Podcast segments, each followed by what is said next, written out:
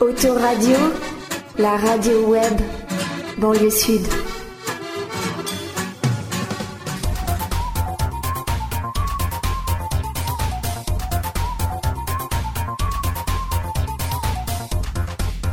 Auto solidaire, présenté par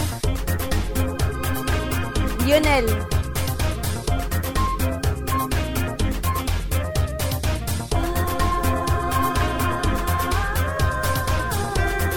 Bonsoir et merci d'être avec nous pour ce nouveau numéro de Taux Solidaire. Tout de suite, on va retrouver Marcel Roucotte, un ancien combattant de la résistance. Vous avez pu l'entendre la semaine dernière et nous allons retrouver donc la dernière partie de son interview. Et puis après, en fin d'émission, on écoutera Jean-Charles que j'ai rencontré lors d'une soirée organisée par AnimaFac, une soirée sur l'Europe, la journée de l'Europe, je vous le rappelle, c'était hier, le 9 mai.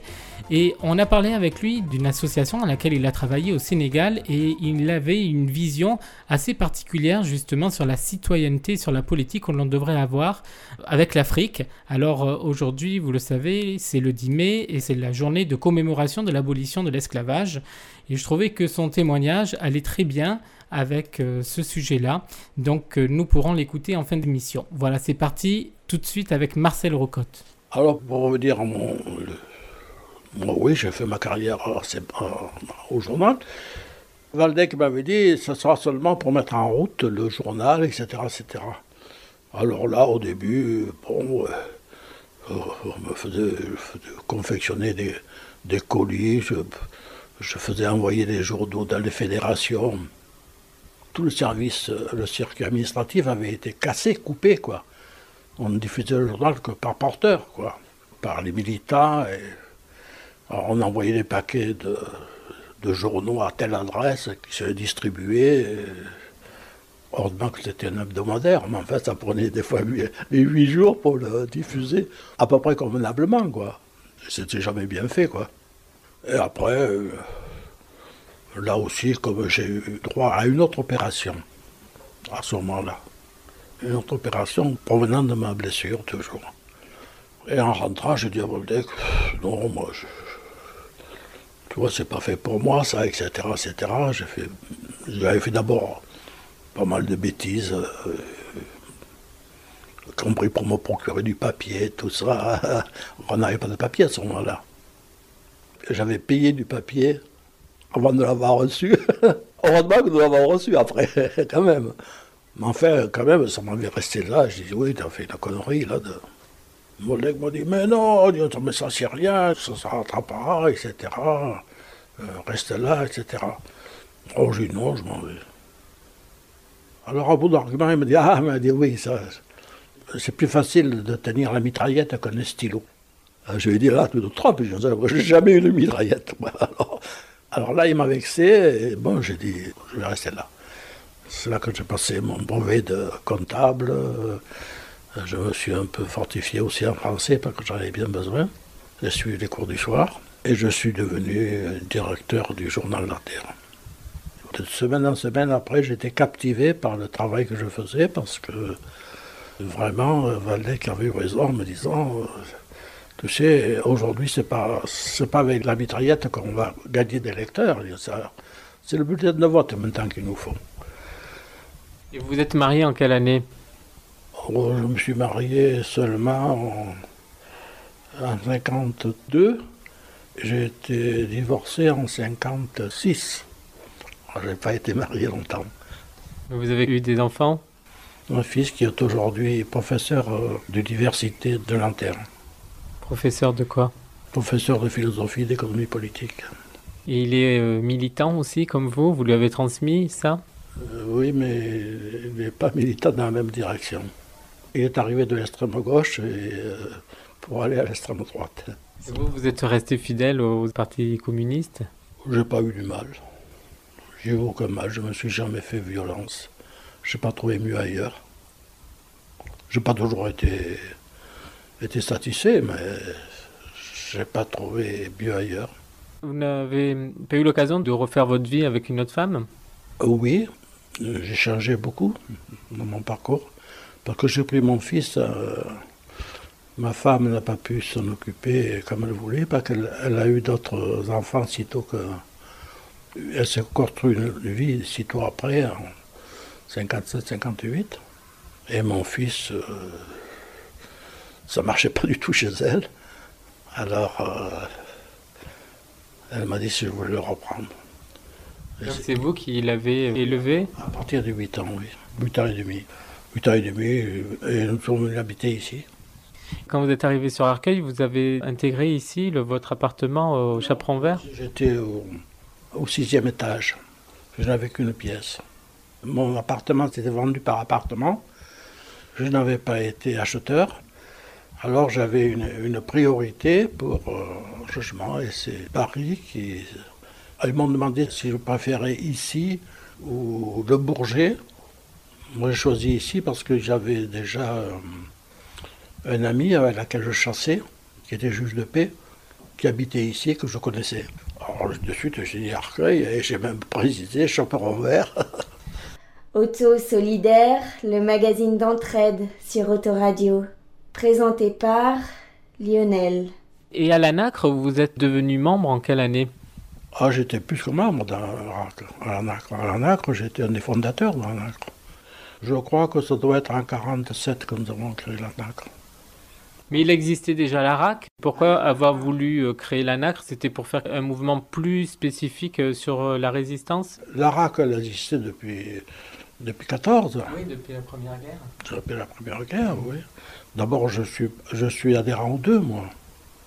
L'ANACRE a été fondée parce que on croyait à ce moment-là, je sais pas moi, mais euh, nous avions le journal, nous avions France d'abord, qu'après, au moment donné, le Front National a voulu nous, le, Le Pen a voulu nous la prendre, on lui a fait un procès, on l'a, on récupéré quand même. Elle reparaît, France d'abord, pour nous, quoi. Et à la RAC, vous êtes devenu adhérent, c'était en quelle année? Sinon, après la libération aussi. C'est eux qui m'ont fait tous les papiers d'ailleurs, que j'avais rien fait. Euh, À ce moment-là, je ne pensais pas ni à ma retraite, ni, ni à mes pensions, ni rien. Je n'étais pas pensionné encore. Je crois que j'ai été pensionné seulement 15 ans après. J'ai dû être pensionné dans les années 60, euh, euh, 58 ou 59. Auto Solidaire, le magazine d'entraide sur Autoradio. Présenté par Lionel. C'est les camarades de la RAC, justement, en venant au journal, parce qu'ils avaient un journal, le, le combattant, là, qui s'appelle, le réveil du combattant. Ils venaient nous piller un peu nos bandes dessinées qu'on avait, parce que nous étions riches, nous autres, parce qu'on avait beaucoup d'abonnés, on avait jusqu'à 200 000 abonnés. On était un journal riche. Et là, en, discutant, ils m'ont dit, pourquoi tu n'as rien fait, etc. Mais, mais tu laisses aux autres, etc. Et tes décorations, etc. Tu as droit à la médaille militaire. La médaille militaire, j'ai dû l'avoir en 52, je crois, vous a été remise par qui? Par le, le ministre des anciens combattants de l'époque. C'était une récompense de l'État, ça. C'est important pour vous euh, de recevoir cette médaille? C'est une reconnaissance? Oui, oui, oui. Euh, euh, les trois récompenses que j'ai là, euh, au titre de la résistance, elles me font plaisir, quoi.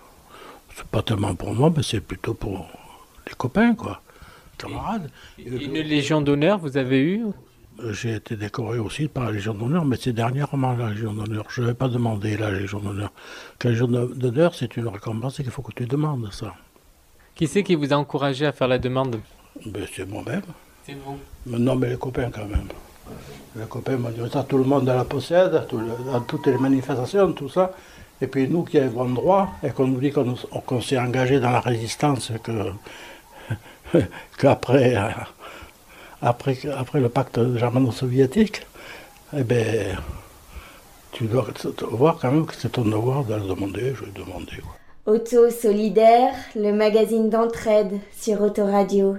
Présenté par Lionel. Mais vous n'avez pas eu une médaille avec? Un médaillon, quelque chose? Ah bon, comment ça on l'achète? Ben oui, tu l'achètes. Ah bon? Ça se donne pas? Ah, tu l'achètes. Ah bon? Ça s'achète. Il faut la demander, il faut l'acheter. Les autres, par contre, euh, euh, elles vous sont données. Donc celles qui vous ont été données, vous pouvez nous dire euh, ce que c'est, à quoi ça correspond? Il y en a une, je vois marquée Patrie et République. Celle-ci, c'est la, c'est la croix de guerre qui m'a été donnée par l'office des les officiers de réserve, là. C'est un peu comme à la RAC, mais ce sont les officiers et sous-officiers, ça, des FTP et de la résistance, qui sont dans cette organisation-là. j'en ai une autre ici, celle de la Libération, n'est-ce pas qui m'a été offerte quand je suis arrivé à Paris par, par le maire de Paris, quoi. Je ne me rappelle pas comment il s'appelait. Là qui fait le pendant, là. Ça, c'est la, la médaille. Euh, de la Légion d'honneur. La Légion d'honneur. C'est pas celle-ci? Les deux. Mais pourquoi vous en avez deux? Parce qu'elles vont ensemble, elles se, Ah, d'accord, je ne savais pas. Ah, ça se porte comme ça. C'est la première fois que je vois comme ça, aussi près. je ne savais pas. Ça, c'est chevalier de la Légion d'honneur. Et ça, c'est sous-officier. Il y a des grades là-dedans. Oui, il y a des grades, oui ça, c'est celle de la résistance, c'est celle-là aussi. Il y en a deux ou trois que j'ai là-bas dans ma résidence secondaire parce que il y avait la ville d'Alès qui m'avait. Quand j'avais commencé la résistance là-bas, j'ai dû avoir la, médaille de libération du Gard aussi quand ils ont fait. Ils ont fait une médaille et ils l'ont offerte à tous les, résistants qui avaient combattu dans le département. Quoi. Auto Solidaire, le magazine d'entraide sur Autoradio. Présenté par Lionel. Quand euh, vous êtes arrivé donc euh, sur Arcueil, vous avez euh, pu discuter avec Marius Sidobre. Marius Sidobre avait été déporté avec mon frère justement en Algérie. Je me suis fait connaître à lui dès que je suis arrivé là. Moi j'étais communiste, je savais qu'il était communiste, etc. Il était encore maire quand vous êtes arrivé ici? Oui, j'ai fait même des réunions avec lui. J'ai fait une réunion sur la guerre d'Algérie. Une des dernières réunions qu'il a dû faire, il était sur sa chaise roulante, là, en fauteuil roulant. Et à ce moment-là, déjà, il perdait un petit peu, euh, peut-être un peu la tête, n'est-ce pas?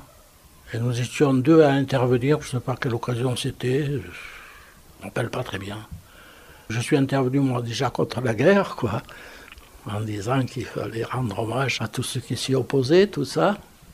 Et lui, il a fait presque un discours à l'inverse, en disant, comme dit le, notre camarade Maurice Torres, il faut que chaque soldat, partout où il se trouve, défense la France, etc. etc. Il fait un discours très patriotique et très vrai, parce que Maurice Torres avait dit cela au congrès de Villeurbanne déjà. Au congrès de Villeurbanne, Maurice Torres a dit il faut mêler le drapeau rouge au drapeau tricolore et il faut mêler la Marseillaise à l'international. C'est là que mon père s'est insurgé encore à ce moment-là, qui m'écrivait au régiment, en me renvoyant sa carte du parti, en me disant Jamais je ne suivrai vos ordres, les ordres, etc., etc. Il avait déchiré sa carte du Parti communiste en disant Moi, mon arme restera toujours le fusil. Un truc comme ça, quoi. Auto Solidaire, le magazine d'entraide sur Autoradio. Présenté par Lionel. mais après, vous avez eu l'occasion de discuter avec lui justement de cette période-là Souvent, souvent, j'ai discuté avec lui. De tout, quoi. Mais à ce moment-là, on faisait moins attention qu'aujourd'hui parce qu'il n'y avait pas que moi, n'est-ce pas? Tous les communistes d'Arcueil avaient fait quelque chose dans la résistance. Ou... Oui, mais vous en discutiez justement entre vous, les uns et les autres, de ce que vous aviez fait? On n'avait pas besoin de dire ce qu'on avait fait parce que euh, chacun de nous avait fait quelque chose. Quoi. Mm. Alors on avait des choses beaucoup plus récentes qui nous intéressaient plus, n'est-ce pas? C'était comment on allait faire les nouvelles lois électorales après la libération, la nouvelle constitution, etc. On a milité ensuite sur le présent et l'avenir, quoi, comme on fait aujourd'hui. quoi. Auto Solidaire, le magazine d'entraide sur Autoradio. Présenté par Lionel. Georges Pénillot tu l'as connu? Ah oui, c'est mon voisin, il habite là. On habite au même étage. Il travaillait à l'Humanité, lui. Et moi, je travaillais à la Terre, mais on imprimait dans la même imprimerie que l'Humanité. On avait hérité des bâtiments de l'imprimerie de ce matin qui avait collaboré. Et Gaston Doiselet, vous le connaissiez aussi? Bien, oui. Tous ensemble, vous avez mené des actions au sein de l'ANACRE pour euh, le travail de mémoire? Peut-être que des fois il faisait quelque chose, mais moi, je ne militais pas. J'assistais, on faisait un repas, on le fait toujours. Cette année, je n'ai pas été. Au début, même l'ANAC, n'existait pas, je crois, quand je suis arrivé ici. Le comité avait tombé. Et c'est le frère de Pénillot, ensuite, qui lui a été un des fondateurs, alors lui. Vous, Marcel, nous avez dit que vous avez participé à la création au niveau euh, national. J'ai dû assister à une ou deux réunions où il y a eu 200 ou 300 résistants. Euh, il y avait plus que des communistes là-dedans. Il y avait, il y avait deux Chambrun, le comte de Chambrun, par exemple, qui était du Gard. Il y avait Chambéron, qui était d'Haute-Saône, je crois, Chambéron. Il y est toujours d'ailleurs, à la Nacre. C'est un des seuls grands dirigeants qui restent. Il y avait Roussel aussi, qui était d'Ivry que j'avais connu dans la clandestinité. Moi, j'avais connu à Lyon, lui. C'était un de mes chefs sur Lyon. Depuis que vous êtes à la retraite, vous n'avez pas eu envie d'aller dans des écoles euh, m'a invité à deux ou trois reprises euh, dans le Gard, oui. Pendant les vacances, j'étais faire conférence. Je l'ai fait encore une l'année dernière. Vous m'avez dit au début, quand je suis arrivé, que vous avez participé à des projets vidéo, c'est ça ou... Oui, je vois pas bien l'utilité, hein, je te dirais franchement. Hein. Vous ne pensez pas que c'est important aux jeunes, justement, de faire connaître tout ça? J'ai fait 4 ou 5 euh, j'ai fait jeunes, et comme on m'avait apostrophé tout à l'heure, ils m'ont demandé combien j'avais tué d'Allemands, ou combien j'avais fait de prisonniers. Je n'ai fait aucun. Et il y en a qui ont fait beaucoup moins que moi, qui n'ont jamais eu un pistolet avec, qui ont été des grands résistants.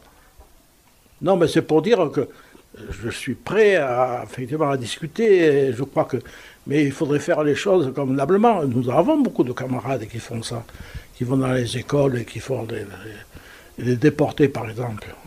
Les déportés politiques qui font ça. Moi, je, le fais, mais des fois, euh, c'est difficile tu fais une réunion aujourd'hui, tu dis je vais vous dire euh, ce que j'ai vu dans la résistance, etc., etc. Tu auras zéro personne. Hein. Des fois, quand tu dis ce que tu veux faire même aujourd'hui, eh ben, tu as deux ou trois pelés euh, entendus qui arrivent à ta réunion. D'abord, ce qui explique aussi la dégringolade du parti, toi.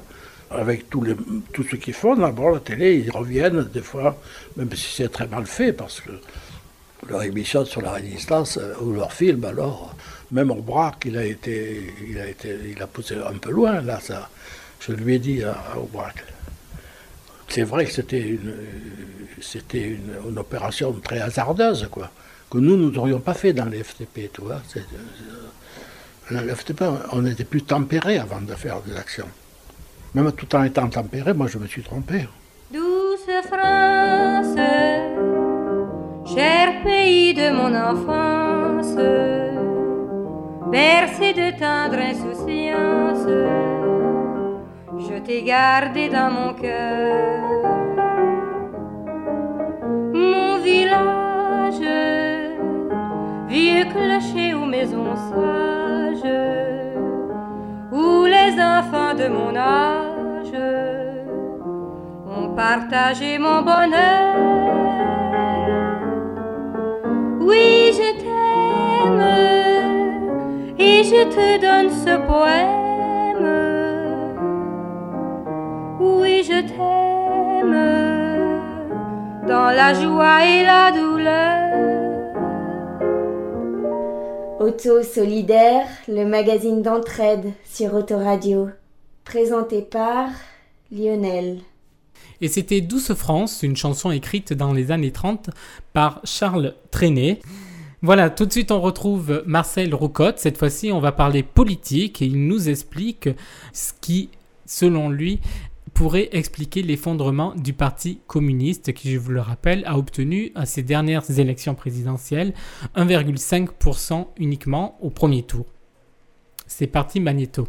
Tout à l'heure, Marcel, vous m'avez dit que vous, vous êtes euh, aujourd'hui encore fidèle euh, au Parti communiste. Ah oui, oui, D'après vous, qu'est-ce qui fait qu'aujourd'hui, euh, justement, la, la jeunesse s'intéresse moins à ce parti-là? La grande majorité de la jeunesse ne milite nulle part.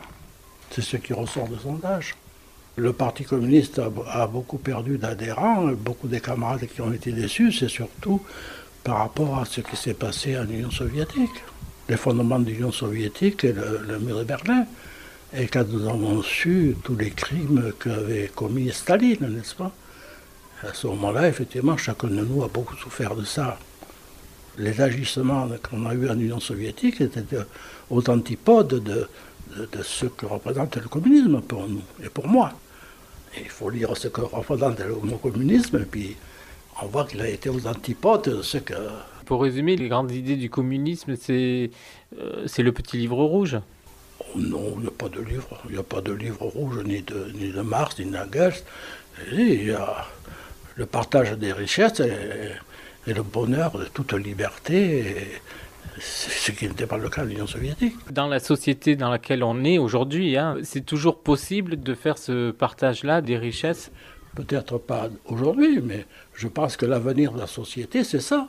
L'avenir de la société, ce ne sera pas le capitalisme, ce ne sera pas l'exploitation de l'homme par l'homme, ce ne sera pas celle de, de vouloir manger son, son, copain ou la concurrence entre les uns et les autres, et le délaisser pour compte euh, ceux qui n'ont pas les richesses. Euh, ou qui n'ont pas la possibilité même d'acquérir les richesses. Je parle là pour les handicapés mentaux, etc. etc. Je pense qu'effectivement, le communisme, c'est la, la, société humaine. Voir l'humain avant de voir euh, le problème, euh, le problème économique de la chose. Et je crois que dans la mesure que, y compris dans ce régime capitaliste dans lequel nous vivons, dans la mesure que on peut arracher tout ce que l'on peut arracher et moi, j'en sais quelque chose depuis maintenant 70 ans que je me bats, quoi. Qu'on peut arracher au capital beaucoup de choses encore. Pourquoi? Parce que les sciences, la technique, les progrès font que l'homme aujourd'hui peut vivre vraiment et se distraire normalement, sans exploiter son semblable, du fruit de son travail, puisqu'on produit toujours plus de richesses. À l'heure actuelle, par exemple, nous pensons qu'effectivement, les richesses sont très mal réparties. Quand tu vois le CAF 40, sur l'argent, tu fais de l'argent sur l'argent, n'est-ce pas? Avec les bénéfices qu'il y a. Si justement la France voulait rompre avec le capitalisme par rapport au reste du monde, on serait plus rien. Donc est-ce que pour lutter face au, à l'Europe et face au reste, est-ce qu'on n'est pas obligé de rester dans un... C'est-à-dire que l'on peut... Il y a deux théories. Évidemment, ça c'est la, la, la, théorie de Besancenot, par exemple, ou d'Arlette Laguillet, ce que nous appelons l'extrême gauche. C'était la conception de Trotsky également. Trotsky, qui était un très grand économiste et un très grand politique également, considérait qu'il fallait attendre que partout, que dans le monde entier, c'est pour ça que l'international avait été créé, enfin, on, chante encore international, en disant qu'il faudrait que l'ensemble du monde entier arrive au communisme intégral. Mm. Alors ça, je pense que ça reste vrai. Mais les communistes, ils ont l'autre raisonnement. Et Lénine était un de ceux-là. Engels également. Mars aussi. Et plus en avant aussi les révolutionnaires de 89 on part du principe que tout ce que l'on peut arracher sans mettre à mal, pour ainsi dire, le, le capitalisme, c'est vrai. Et c'est ce que Besançon nous reproche. Et qu'on dit, bon, ben, on ne peut rien arracher, c'est toujours à recommencer, etc. Nous, considérons qu'effectivement, les luttes pour l'émancipation n'ont pas commencé aujourd'hui. Depuis 89, nous, en France, on sait bien par où elles ont commencé. Hein. Et avant même là, il y avait eu Jacques le Croquant, etc., etc. Il a fallu avoir des actions, la mobilisation des personnes. Alors disons que, en attendant d'avoir la révolution mondiale, on peut effectivement, et le communisme nous permet ça, le communisme ne nous ferme pas les yeux, il ne dit pas que demain, en ayant eu les congés payés, on ne dit pas qu'on a aboli le capitalisme. Mais qui aujourd'hui est contre les congés payés et qui ne trouve pas que c'est normal? Ma grand-mère, par exemple, quand j'ai les premiers congés payés qu'elle avait, vous savez ce qu'elle m'a fait, ma grand-mère? Elle ne voulait pas y croire. Elle me disait que non. C'est toi, qui avait été grève, etc. Vous avez acculé les patrons maintenant et ils ne tiennent normalement pas debout. Elle, la malheureuse qui était venue, elle avait fait 15 km en sabot pour venir se louer dans une filature de verre à soie. Alors, mais c'est, mais alors, Marcel, après, si tu avais vu ça, disons ça, tu te rends compte? On avait trois repas par jour. Ah, ça, bien sûr. Le matin, à midi et le soir, tu mangeais. Elles avaient été sept fillettes. Sur sept fillettes, il y en avait trois ou quatre qui étaient décédées parce que les mères n'avaient pas pu les nourrir. Je suis ça par la suite. Mais il y avait aussi la journée à 40 heures. Ça, ah, vous savez, les paysans, quand vous êtes fatigués, hein, c'était le contremaître des chantiers qui me disait ça. Quand vous êtes fatigués, les paysans, vous allez en prendre 5 à l'ombre. Là, c'est 40 heures, mais c'est 40 heures au boulot. Hein. À 40 heures, chacun son marteau-piqueur à la main. Je ne veux pas l'entendre s'arrêter. Et il ne s'arrêtait pas, l'auto-piqueur. Et on faisait nos 40 heures comme ça. Six mois après, euh, sept mois après, on a fait grève seulement pendant une journée et demie. Même pas, la demie. Et quand j'avais porté ça à ma grand-mère, bien sûr, je lui ai dit, mais, mais tu es fou, etc. Tellement qu'elle m'a mis en colère, j'étais allé me coucher sans manger le soir. C'est là que le but s'est syndiqué d'ailleurs, la première fois. Et eh bien, le lendemain, quand on s'est présenté au boulot, on n'y allait pas pour travailler, nous. On y allait pour essayer de faire débrayer les autres. Il fallait que tout le monde s'y mette. Alors, oh, les mauvaises têtes, vous êtes là, allez, va, on n'en parle plus, disons ça, de vos affaires, allez, allez, allez. Oh, vous aurez, vos deux heures, disons ça, ça. Mais là, il faut rattraper le temps, hein, là, vous avez un retard de, c'est comme... Ah, dit non, on ne rattrape pas le temps. Alors, on poursuit. Non, non, allez, allez, allez, on ne parle plus de ça maintenant, allez, allez, demain, ce sera comme on part. Vous aurez votre mensualité. Mais six mois après, par exemple, toujours dans la même entreprise, on a eu des pauses. On a eu la pause du casse-route. Et les 35 heures là, ça aurait fait pareil. Mais il aurait fallu que les 35 heures soient mieux payées, bien sûr, pour ne pas obliger les gens à faire des heures supplémentaires pour avoir un salaire normal. Mais si les 35 heures, euh, ça aurait été un grand succès, et qu'elles soient appliquées partout, mais avec des salaires convenables. Si tu donnes un SMIC qu'il est à l'heure actuelle, euh, comment tu veux que, euh, même s'ils sont deux à travailler, moi j'ai ma petite fille qui est dans ce cas-là. Elle a loupé ses études complètement. Bon, elle travaille dans une grande surface, là, comme caissière, etc., des petits contrats de rien du tout. Elle est avec un copain, elle veut se marier. Elle ne peut pas se marier. À tous les deux, je crois qu'ils se, font dans les 12 ou 1300 euros par mois. Alors, mais pour dire que tout ça, ce sont des avancées que l'on peut avoir, n'est-ce pas? Parce que le CPE, quand même, il a pris un drôle de coup quand les gens sont descendus dans la rue, etc. Même L'Europe, elle a pris un sacré coup quand il y a eu le nom de l'Europe. Il a fallu qu'ils tiennent compte de ça. Et toute la Constitution est à refaire, et à revoir, et à penser, etc. Alors ce sont des avancées sur lesquelles le Parti communiste ne rechigne pas. Personne ne reproche au Parti communiste là d'avoir été à la tête de ces grands mouvements. C'est ça être communiste aujourd'hui. Moi je crois que, et ça, ça sera peut-être euh, longtemps, mais on doit pouvoir y compris sous ce régime-là, obtenir beaucoup plus de justice que ce qu'il y a, n'est-ce pas? Surtout à mon âge, je ne sais pas si je verrai des grandes améliorations, mais je pense que vous, vous pourrez les voir peut-être, oui, à condition de s'y mettre, parce que, effectivement, si on confond le Parti socialiste avec le Parti communiste, avec Besancenot, avec Beauvais maintenant, avec Arlette Laguillet qui chante international tous les jours en se levant qu'après euh, elle demande à s'abstenir comme elle a fait pour le non-référendum, mais oui, ou que ça ne sert à rien. Mais je crois que le communisme, euh, oui, c'est l'avenir de, l'homme euh, en lui-même. Depuis Aristote, on dit ça, n'est-ce pas Une société humaine doit pouvoir nous distinguer de la bête, oui. La bête, elle se mange entre elles ou qu'elle aille se disputer la nourriture, euh, qui se battent pour l'avoir. Je pense que c'est le rôle de la bête, l'homme quand même qui a un petit pois dans la tête doit avoir la possibilité de raisonner humainement. Être communiste, pour moi, c'est être, être très humain et être contre toutes les injustices.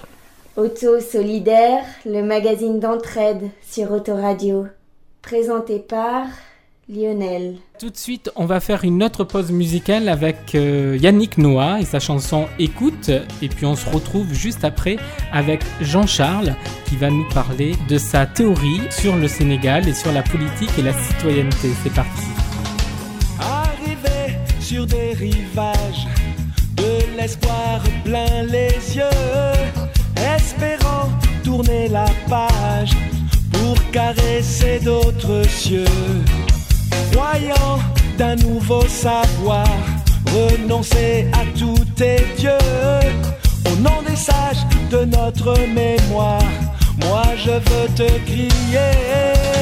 Écoute, écoute l'histoire de ton pays. Tu en fais partie. Écoute, écoute ceux qui nous ont appris. Tous ces chants que tu portes en toi.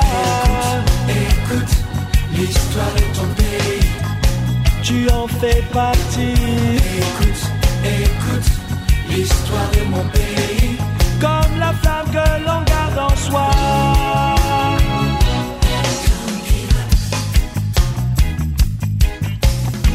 Tu pensais qu'un nouveau langage effacerait les traditions, que ta force et ton courage feraient de toi un de leur nation. Mais il y a sur nos visages l'envie de n'être pas comme eux. Au nom des sages de notre mémoire, moi je veux te crier. Écoute, écoute l'histoire de ton pays. Tu en fais partie. Ces chants que tu portes en toi. Écoute l'histoire de ton pays. Tu en fais partie. Écoute, écoute l'histoire de mon pays. Comme la flamme que l'on garde en soi.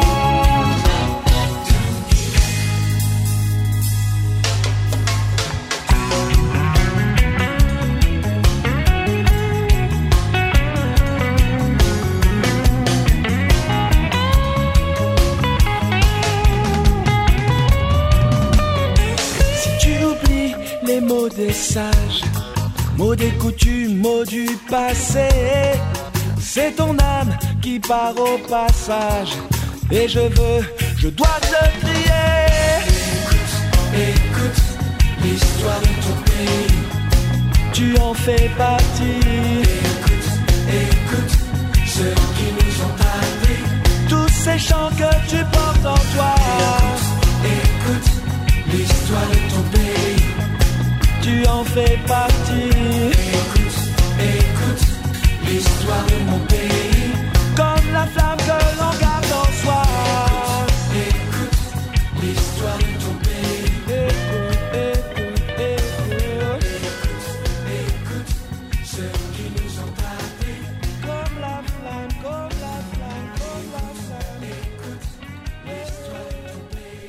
Auto Solidaire, le magazine d'entraide sur Autoradio. Présenté par Lionel. Donc je suis aux côtés d'un organisateur de la soirée. Je vais te laisser te présenter. C'est Monsieur Casquette Rouge Pif, c'est ça? Ouais, Pif et Hercule. Bah, bonsoir, moi c'est Jean-Charles et en fait je fais partie du réseau Animafac. Donc euh, bah, alors on organise cette soirée à l'occasion des 50 ans euh, du traité de Rome et des 20 ans du programme Erasmus. Est-ce que tu peux quand même nous parler de toi? Tu es volontaire, c'est ça, européen? Alors en fait je suis pas volontaire européen parce que le volontariat européen c'est quelque chose d'autre. En fait euh, là je suis volontaire civil de solidarité. C'est un nouveau statut euh, donc, qui a été sorti par l'État au début de l'année scolaire, parce qu'on va parler comme ça. Et, et donc en fait moi je touche 627 euros par mois. Donc euh, pour un travail à plein temps au sein d'une association euh, étudiante. Donc euh, voilà, c'est pas très pratique, donc je peux rien louer à Paris. C'est très très précaire. Tu es hébergé du coup? En fait, on m'a proposé une chambre en STU à Sergi, mais j'ai dit non. Pourquoi? Ben en fait, je sais pas si vous avez vécu dans déjà une chambre du Crous. Non, jamais, mais il y en a des super, paraît-il, dans le 18e. C'est tout nouveau, tout neuf, mais c'est pas donné, c'est 400 euros, je crois. À côté de chez moi, oui, il y a des chambres du Crous qui sont très très bien. Par contre, autour des universités, que ce soit euh, à Cergy ou à Toulouse ou, à Nancy ou je ne sais pas où, euh, faut voir euh, des fois euh, l'état des chambres de STU. Ça se loue pareil, autour de 400 euros? Non, non, non, pas du tout. En général, les gens qui sont dans les STU, ils ont le logement gratuit parce que c'est des boursiers. Ils sont boursiers sur critères sociaux. Ou alors ils payent. Enfin, en fait, je sais pas parce que moi j'ai jamais été en STU euh, à vrai dire. Parce que je suis un peu claustro, donc euh, vivre dans 9 mètres carrés, euh, c'est pas trop mon truc. Je préfère payer en, gros 100 euros de plus. Donc, euh, je sais qu'avant j'étais à Toulouse. Les chambres de STU coûtaient 120 euros. Alors moi, je vis dans un truc, ça me coûtait en colocation, ça coûtait 230 euros. Euh, c'est 110 euros plus cher et c'est quand même vachement mieux. Parce qu'il faut dire que la, qualité vraiment de logement du Crous est vraiment médiocre. Là, les Erasmus à Cergy, ils sont parqués en fait dans un seul bâtiment. Et eux, eux, eux, véritablement, ils vivent avec les cafards et les rats. Dans un truc euh, qui limite s'écroule. Donc euh, voilà. Et donc toi, tu as réussi à trouver une colocation dans Paris? En fait, euh, moi je suis hébergé chez des gens parce que si, euh, si je paye une colocation disant 400 euros par mois, euh, au moins il me reste 227 euros par mois euh, pour vivre. Et ben, ça se fait, hein, mais, euh, mais c'est pas ce que je fais. Et toi, personnellement, pourquoi tu as fait ce... Comment ça s'appelle déjà Service euh, volontaire Le service civil euh, volontaire. En fait, euh, moi j'ai lâché mes études parce que je voulais travailler dans l'associatif, parce que je, faisais, partie de pas mal d'assauts étudiantes, dont une où j'étais le président. Ça me plaisait beaucoup, le milieu associatif. Et pour moi, c'est vraiment une manière de concevoir la citoyenneté autrement, plutôt que de râler finalement sur, sur les politiques en disant Ah, il faudrait qu'il fasse ci, il faudrait qu'il fasse ça. Euh, bah, moi, j'ai une conception euh, de la politique et de la citoyenneté qui est un peu différente. C'est-à-dire qu'en tant que citoyen, on se doit finalement de, de, de se bouger le cul, j'ai envie de dire. Et euh, on peut pas tout le temps euh, râler sur les politiques, même s'ils sont merdiques. euh, Donc tu es un acteur. bah, J'espère. Dans les associations, tu as été engagé dans quel type d'association? En fait, l'année dernière, j'étais président d'une asso euh, de solidarité internationale, donc qui s'appelait Un livre en route. Et on agissait au Sénégal et on, on, a- on était en partenariat finalement avec des écoles. Parce qu'au Sénégal, la situation de l'enseignement, euh, elle n'est pas du tout pareille qu'en France, hein, c'est sûr. Ce qui se passe, c'est qu'en fait, euh, la plupart du temps, les familles ont les moyens de payer euh, la scolarité des enfants, parce que la scolarité est payante, mais elles n'ont pas les moyens de payer les fournitures scolaires. Si par exemple on envoie 5 enfants à l'école, bon, les frais de scolarité ne sont pas si importants que ça. C'est-à-dire qu'ils sont quand même abordables pour une famille qui travaille, tout ça. Mais les fournitures scolaires, là pour 5 enfants, ça commence à, le faire, à faire beaucoup. Et il y a beaucoup de familles qui n'envoient pas leurs enfants à l'école parce que c'est comme ça. D'ailleurs, il y a même des professeurs qui renvoient les élèves chez eux s'ils n'ont pas par exemple un protège-cahier euh, sur leur cahier. Donc nous, ce qu'on faisait, c'est que nous, euh, on arrivait là-bas avec les sous et avec euh, des livres, parce qu'il faut savoir que les livres au Sénégal, ils viennent de toute manière de France et qu'ils ils sont à un prix absolument hallucinant. Donc nous, on arrivait avec des livres et avec de l'argent pour acheter des fournitures là-bas, des fournitures qui étaient fabriquées au Sénégal, bien évidemment. Et donc on avait euh, chaque année un partenaire, une école différente. Et, euh, voilà. En fait, euh, il y avait comme un accord de confiance euh, finalement avec la direction euh, de l'école, où euh, eux ils s'engageaient à donner aux enfants qui en avaient le plus besoin. euh, finalement, euh, enfin, où les parents faisaient finalement une demande pour avoir ces fournitures gratuites. Eux, ils s'engageaient à, leur donner ça pour la scolarité de leurs enfants. Euh, et voilà. Donc le partenariat euh, était euh, dans ce sens-là. Donc tu as quitté cette association pour euh, suivre ton chemin? Bah, en fait, je suis toujours président, mais euh, ouais, c'est un peu euh, délicat à dire. L'année dernière, on a eu un échec. Et, et du coup, la situation s'est un peu fracturée, on va dire. Et du coup, bah voilà, on fait plus rien. hein. Et tu peux nous en parler de l'échec? Bah, ça va prendre du temps. hein. Je sais pas, on va essayer de faire court si c'est possible. En gros, les grandes lignes. Euh, en fait, on avait pour projet de construire avec un, partenaire, en fait, qui était une personne qui hébergeait les gens de notre asso depuis 4 ans. Euh, donc avec qui on avait euh, totalement confiance, envers qui on avait totalement confiance. Lui-même était prof de philosophie dans le plus grand lycée de Pékin, dans Pékin qui est une ville dans la banlieue de Dakar, on va dire.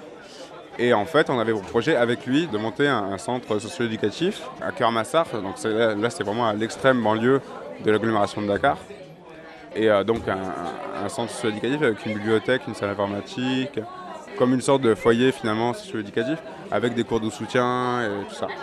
Sauf que, euh, comment dire, c'est un peu la merde à chaque fois euh, au Sénégal. Parce que je pense qu'il y a vraiment une culture comme ça, où il y a des associations étudiantes qui n'arrivent pas du tout préparées et qui du coup se font enfler, on va dire, pour parler poliment, à chaque fois. Et je crois qu'il va falloir recommencer. D'accord. Bon, on fera la suite après alors.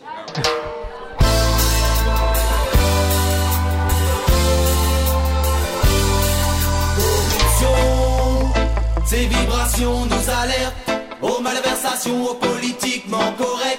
Appel à la population pour que ça s'arrête. Corruption, ces vibrations nous alertent aux malversations, aux politiquement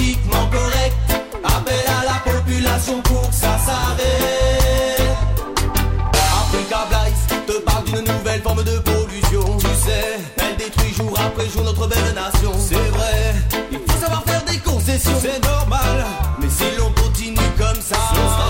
Liberté, reggae, fraternité, tatoué sur l'animal. Jamaique impose un serial big up style pour ceux qui crèvent la dalle.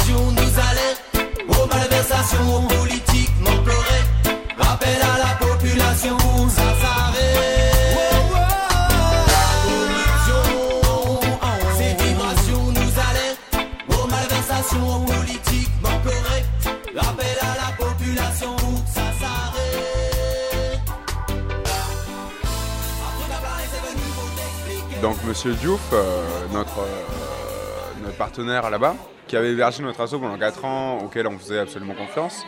Et en fait, euh, lui, pour la construction, l'achat du terrain, tout ça, il a fait appel à ses potes. Et euh, donc ce qui se passe, c'est que, euh, comme d'habitude, on va dire, selon la, culture, parce que le Sénégal, finalement, c'est... c'est le lieu de destination de 80% des aides, de- on va dire, de solidarité internationale française qui sont faites par des particuliers. Donc euh, ils se sont dit, ok, euh, les, petits blancs ils ont des sous, enfin je sais pas si je devrais le dire comme ça, mais euh, ok, eux ils ont des sous, chacun, chacun a pris, finalement a voulu prendre son bac chiche sur par exemple les graviers, les briques, tout ça. Donc du coup, on a fait en sorte que l'affaire avance. Donc on a acheté le terrain au nom de l'association, on a payé pour les fondations, on a payé pour l'élévation des murs. Et quand on est arrivé sur place, les murs devaient être élevés. Et en fait, les murs n'étaient pas élevés. Parce qu'il y avait un problème, euh, un camion qui s'était embourbé euh, dans le sable. En gros, c'était n'importe quoi, parce qu'en plus, il n'y avait pas besoin de camion. Donc, euh, on a commencé à douter. Et finalement, on a passé deux semaines à, régulariser la situation du terrain. Et au bout de deux semaines, on a décidé de laisser tomber. Donc vous avez récupéré l'argent quand même du terrain, tout ça? Bah non, le terrain est toujours à nous. On a récupéré une partie de l'argent, mais euh, il en va tout parce qu'il y a de l'argent qui a disparu de la nature. Donc euh, attention, si vous êtes une asso étudiante, euh, surtout que vous faites un, quelque chose, un, un truc de solidarité internationale, surtout ne faites absolument pas confiance à personne. Vérifiez tout, vérifiez toutes les informations. Toi, personnellement, ça t'a donné envie de prendre du recul à la suite de cette histoire? Oui, euh, effectivement, j'ai pris euh, quand même pas mal de recul. Je me suis dit que la solidarité internationale, il fallait pas qu'elle se fasse euh, comme ça au niveau des particuliers. Il fallait surtout qu'elle se fasse au, au niveau des décisions politiques. C'est-à-dire pas forcément l'aide de développement. L'aide de développement n'est pas forcément efficace, mais par contre l'arrêt des politiques des pays du Nord qui font que les pays du Sud ne peuvent pas se développer. Il vaut mieux soutenir des ONG qui sont sur place et qui font du travail? Bah, En fait, euh, moi j'ai vu beaucoup de dysfonctionnements euh, sur place par rapport aux ONG justement qu'on finance. En fait, euh, il y a autant de dysfonctionnements que par exemple qui s'est basé avec notre association. C'est- la merde. Mais c'est parce que les Sénégalais, par exemple, enfin moi je connais l'exemple du Sénégal, ils sont, ils sont très réalistes, ils sont sont pas idiots. Ils comprennent bien que la situation internationale, elle ne permet pas aux personnes de leur pays de vivre dans tout le confort euh, où vivent les, euh, les Européens. En même temps, si euh, chaque personne de la planète vivait comme un Français moyen, il nous faudrait trois planètes Terre pour avoir tous les besoins. Si chacun vivait comme un Américain, il faudrait 18 planètes Terre. Si chacun vivait comme un Norvégien, par exemple, il faudrait 21 planètes Terre. Donc c'est absolument pas possible. Tout ça, c'est possible grâce au sacrifice, entre guillemets, bah, des populations du Sud qui, eux, vivent dans un confort extrêmement réduit. Et, et donc, euh, effectivement, euh, par exemple, les Sénégalais, ils sont super réalistes. Ils savent bien qu'ils ne pourront jamais vivre comme sur TV5. Et donc, euh, eh ben, ils cherchent à grappiller des sous pour améliorer leur confort personnel. Et c'est compréhensible. Bah, je pense qu'il y a vraiment un effort à faire, mais que l'effort, il ne doit pas venir de l'aide au développement. Il ne doit pas venir des petits projets de solidarité internationale. Il doit venir en fait de la consommation des citoyens du Nord. Il faut que les citoyens du Nord ils se rendent compte euh, vraiment que euh, c'est pas possible. C'est pas possible en fait. Les citoyens du Nord, ils peuvent pas dire euh, moi j'aimerais que chacun vive euh, dans le confort que j'ai et continuer euh, leur gaspillage. C'est vraiment pas possible. Et toi, tu as rencontré des Sénégalais qui voulaient venir vivre en France? Ah ouais ouais, plein. Bah, tout le monde veut venir vivre en France. Oui, mais pourquoi alors? Qu'est-ce qui les poussé à vouloir venir en France? Tout en sachant, je suppose, les risques pour venir aussi en France Bah, parce qu'en France, il y a du travail. Au Sénégal, il n'y a pas de travail. Donc euh, c'est ça, hein, le travail c'est l'argent, et puis l'argent ça permet euh, bah, de se nourrir, et puis, euh, et puis d'acheter euh, d'acheter des trucs, des, genre des cigarettes. bah, en fait, de faire plus que juste se nourrir. Quoi. Mais toi, du coup, tu leur disais que dans la réalité, c'était pas si simple parce que sans papier, pour trouver du travail, c'était difficile, ou alors euh, c'était euh, travail au noir, tout ça. euh. Tu discutais avec eux, tu leur faisais part de ça? Ouais, bien sûr. Bah, moi, la plupart qui me disaient, moi je veux venir vivre en France, en fait j'étais direct, hein, je leur disais, mais attends, tu veux vivre comme un clochard ou tu veux vivre dans les squats en, en mendiant dans la rue? Et, et en fait, c'est vraiment un truc que les gens ne comprennent pas. Dans les pays comme le Sénégal, il y a TV5 euh, au, même titre que euh, RTS ou euh, je sais plus quoi, par la télévision sénégalaise. Et en fait, sur TV5, tout le monde est beau, tout le monde est riche, tout le monde est gentil et tout le monde habite dans un château. Donc forcément, les Sénégalais, ils ne peuvent pas nous croire, nous, qui connaissent pas, quand on leur dit, euh, si tu viens vivre en France, déjà tu vas galérer pour venir, tu as des possibilités de te faire renvoyer, ensuite tu peux vivre comme un clochard et tu peux vivre dans un squat et manger, et, c'est pas forcément meilleur que la vie que tu peux avoir au Sénégal. Par contre, moi j'ai déjà connu euh, des immigrés qui avaient réussi à, à rentrer clandestinement en France, qui sont venus habiter chez moi euh, quand j'étais à Toulouse. Et euh, eux, quand on leur proposait d'être maçon au noir et de travailler pour 20 euros par jour, en travaillant évidemment 10, euh, 11, 12 heures, et ben, ils étaient super contents. Et il faut comprendre aussi, parce que pour eux, c'est plus d'argent qu'ils n'ont jamais eu euh, dans leur vie. Et il y a vraiment une différence de perception parce que, par exemple, moi j'utilise des exemples simples quand j'étais au Sénégal en leur disant Vous vous rendez compte que la vie est plus chère, l'argent il vaut pas la même chose. Quand nous on arrive avec un euro, au Sénégal ça fait beaucoup. Mais quand vous arrivez avec 1000 francs CFA, ça fait rien du tout. Quand je disais par exemple le prix du kilo de riz, les gens ils ouvraient les yeux, euh, ils, ouvraient grand les yeux parce qu'ils y croyaient pas. C'est tellement improbable. C'est tellement improbable que le riz il vaut 100 fois plus cher euh, que là-bas. Surtout en plus là-bas, c'est pas du riz qu'ils mangent, c'est de la brisure de riz. Enfin, vous voyez, c'est ce qu'on donne à manger aux chiens en France. En fait, euh, avec ce qu'ils gagnent, ils, ils essaient de faire vivre leur famille là-bas. Donc eux gardent le minimum. Mais c'est ça aussi qui participe au mythe euh, du fait qu'en Europe on est riche, tout ça. Parce que quand on arrive à économiser sur un salaire 100 euros par mois et qu'on envoie à sa famille 100 euros, 100 euros ça fait, euh, alors que je réfléchisse un peu, ça fait 65 000 francs CFA. Alors euh, pour un 10, euh, un paquet de cigarettes, ça coûte entre 400 et 600 euros CFA.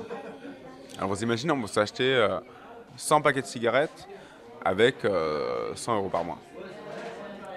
Surtout que les cigarettes c'est assez cher au Sénégal, il y a pratiquement personne qui fume. hein. Donc, euh, mais par exemple, si on voulait s'acheter un poisson, un poisson, euh, ça doit se négocier entre 100 et 300 francs CFA. Donc, euh, vous imaginez la quantité de poissons que ça fait euh, 65 000 francs CFA C'est ça qui aide. Il y, a- énormément, énormément de familles en Afrique subsaharienne et même en, Afrique du Nord qui vivent comme ça avec ce que leur envoient euh, en général les personnes masculines de leur famille. donc voilà. Et donc ça aussi, ça participe au mythe euh, qu'en France, on travaille, on est riche, euh, et que voilà. Alors qu'en fait, euh, juste euh, les mecs, pour économiser 100 euros par mois, ils se, ils se saignent. Et puis ils vivent euh, dans les squats, comme à côté de chez moi, ou ils mangent de la merde. genre. Ce sont des sacrifices qu'ils font pour leur famille et puis, je suppose, pour leurs enfants surtout, que les enfants ne vivent pas ça, non? Parce que souvent, l'argent, c'est aussi pour euh, payer des études aux enfants. Moi, j'ai pas vu euh, ce genre d'exemple. On va dire que la majorité de la population sénégalaise, euh, c'est des prolétaires, j'ai envie de dire. Et que l'éducation chez les enfants, c'est vraiment pas la priorité. La priorité, c'est de vivre plutôt que de survivre. Et euh, l'éducation, c'est vraiment pas la priorité. Mais tu penses qu'ils sont pas conscients aujourd'hui que pour leurs enfants, l'école, c'est une chance pour eux, c'est un avenir différent du leur? Les ONG sur place essaient justement d'inculquer ça, l'importance de la scolarisation des enfants pour un meilleur avenir. Et ben en fait, euh, on peut pas faire de généralité. C'est-à-dire qu'il y a certaines familles qui pensent que c'est important, et il y a d'autres familles euh, qui se disent, à mon avis, euh, je, je peux pas prétendre détenir la vérité évidemment, Non, mais c'est par rapport à toi ce que tu as vu, donc c'est ton ressenti, c'est ça qui compte. Bah, en fait, il y a d'autres familles euh, qui pensent que eux, ils n'ont jamais appris à lire ni à écrire, mais qu'en travaillant, ils sont très bien sortis et que leurs enfants ils peuvent faire pareil. Et de toute manière, ils peuvent pas envoyer leurs enfants à l'école parce qu'ils ont besoin d'eux.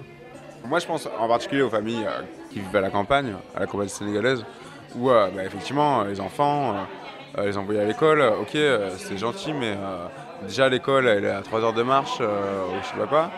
Enfin, peut-être pas au Sénégal parce que le Sénégal est assez bien loti finalement.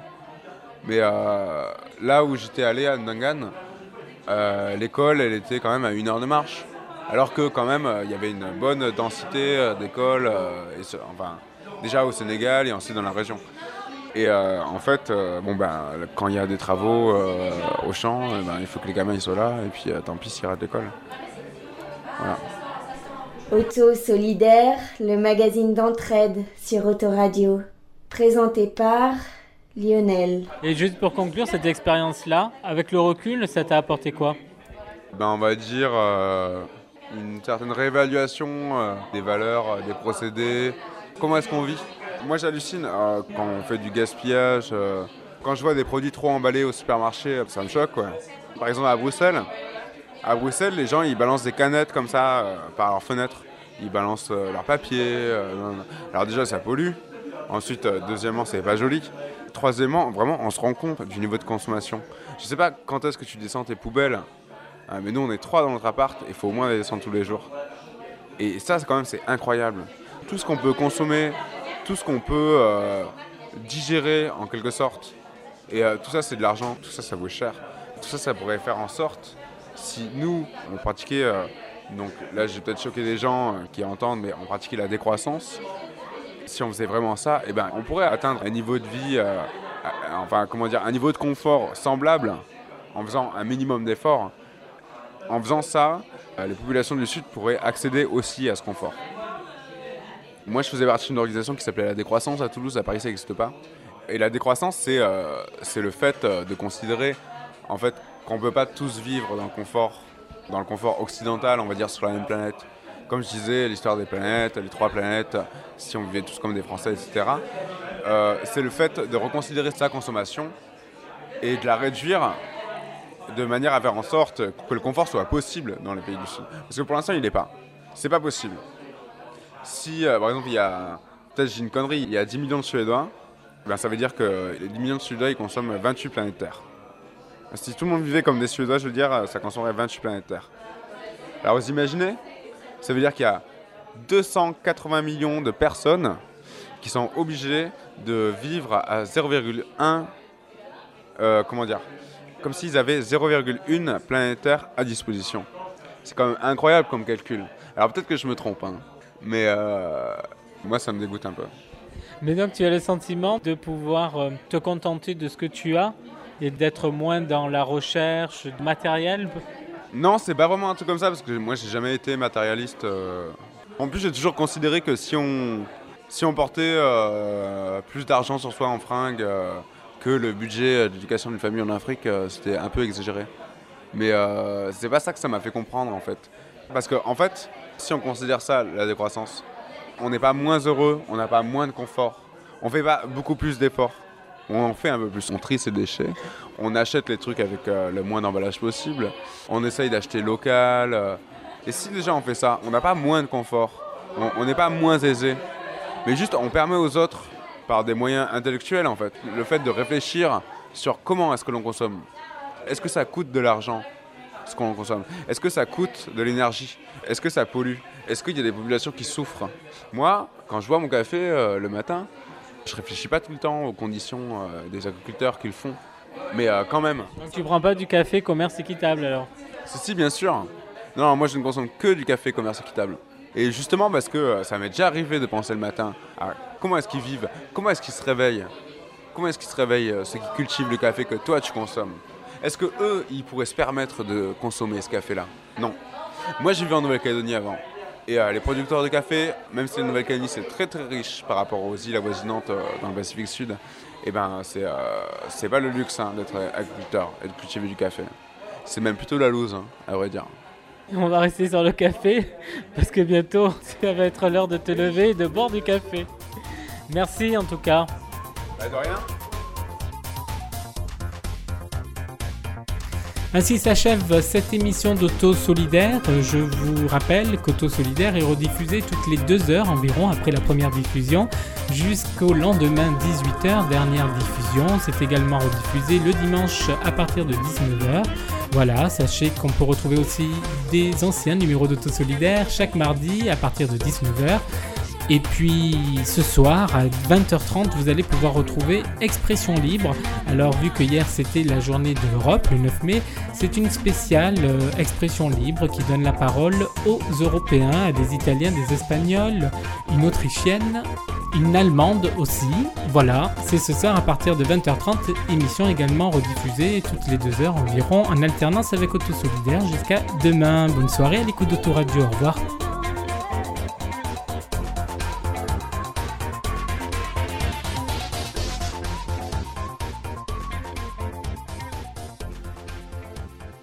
O-T-O-R-A-D-I-O, Autoradio, Autoradio.